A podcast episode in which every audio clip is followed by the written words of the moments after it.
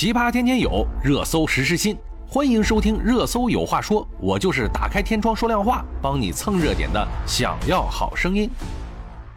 广东的朋友们，今天的话题主要是什么呢？特大暴雨来了，所有的人呢都在等暴雨。话说呀，广东地区的朋友们啊，每年都会经历台风啊、暴雨啊。这次的特大暴雨，还是让大家都打了一个哆嗦。这次的过程呢，将是今年以来强度最强、范围最广、持续时间最长的强降雨过程，发生洪水的风险呀，那是极其高的。所以呢，广州市政府也发出了提示，并给广大市民朋友们写了一封信。信的内容是这样的：广大市民朋友们，根据气象预报，十日至十三日，广州市将有大范围持续性暴雨到大暴雨。这次的降水过程呢，具有持续时间长、累计雨量大、短时雨强强、影响范围广等特点。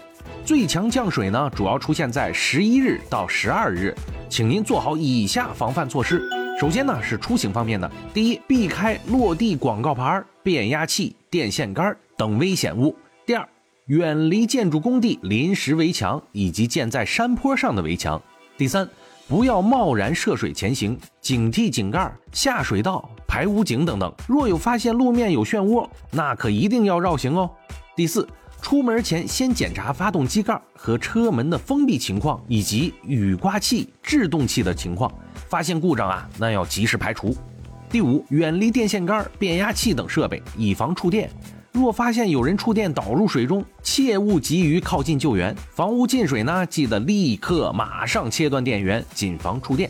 第六呢，行车时要降低车速，保持车距。雨天的能见度低，可以打开防雾灯。第七。路边积水不超过半个车轮的时候，车辆一般可以正常通行，但是还是要放慢车速，谨防车速过快致使发动机进水而熄火。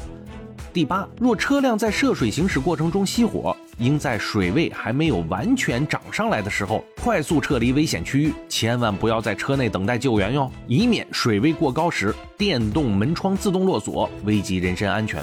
当暴雨来临的时候，我们又要做什么准备呢？第一，保证地漏、排水沟排水的通畅。风力加大的时候呢，应用沙包堵住小区受风正面影响的小区玻璃门以及其他门窗。第二，大风吹袭期间，如风压过大，影响电梯正常运行，可暂停电梯的运行。第三，大风吹袭期间，加强巡视，有可能出现高空坠物的情况，可暂时封闭部分受影响的区域。等待险情排除后，方可解除封闭现场。第四，户外重大的活动啊，核酸检测点、物资运输等需要提前做好防雨防风的措施。那么，如果遇到发生洪水的时候，我们又要怎么做呢？第一，做好充分的准备，转移到高处救援是首要的原则。发生洪水时啊，首先应该考虑的是迅速登上坚固的首层建筑避险，并且尽力与救援部门取得联系。同时注意收集各种漂浮物，木盘啊、木桶啊，都是一种非常好的逃离险境的工具。第二，来不及转移或者在外被困，应该及时到高处自救。如果来不及转移呢，也不必惊慌，可向高处，比如啊结实的楼顶啊、大树上啊进行转移，等待救援人员进行救援。为防止洪水涌入屋内，首先要堵住大门下面的所有空隙。最好呢，在门槛外面呀，侧放一个沙包，沙袋可以用麻袋呀、草袋呀，或者布袋、塑料袋，里面装满沙子、泥土、碎石。如果预料到洪水还会上涨，那么底层窗外也要堆上沙袋。如果洪水不断上涨，应在楼上储备一些食物、饮水，还有包括我们的保暖衣物和烧开水的用具。第三，如果被困在郊区，可能找不到建筑物，也应该尽量向高处移动。不过此时啊，要特别注意避免山洪经过的路线，避免被山洪卷走。不能攀爬带电的电线杆、铁塔。发现高压电线和铁塔倾斜的时候呢，或者电线断头下垂的时候，一定要迅速远离，防止直接触电或者因地面跨步电压触电。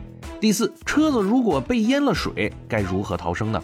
在落水的第一时间呢，第一件事那就是解开安全带，打开车门，因为采用侧门逃生是最为安全便捷的方式。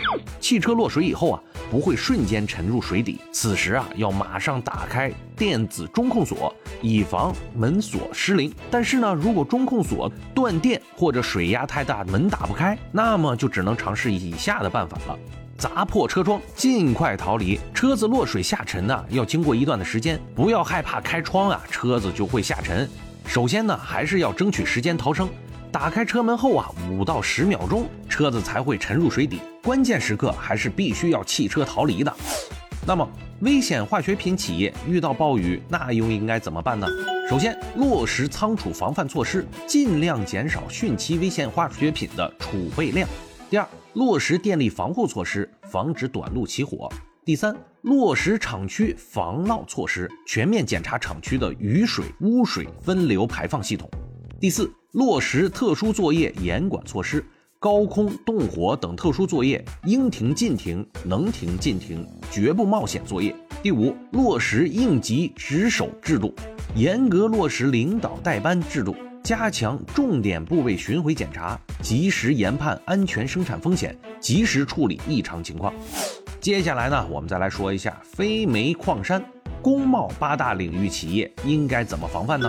首先要全面排查矿区、厂区重点部位薄弱环节。重点检查维护排水系统等防汛防涝设施。第二，要落实安全措施，厂区为低洼处、易涝的地方呢，靠近山边带有陡坡的区域，也要提前做好物资转移安排，尽量减少损失。第三，要激活应急方案和处突准备，做好矿区、厂区秩序维护，必要的时候啊，第一时间把员工撤离到安全地带。第四，大风暴雨期间立即停止户外作业，密切监测矿区、厂区安全环境的变化，根据实际情况分级启动预案应对处置。以上呢也是政府给我们的相关提示，希望大家呢能够多多注意安全，保证生命财产安全。最近几天呀，大家一定都要平安哦。感谢收听，我们明天见。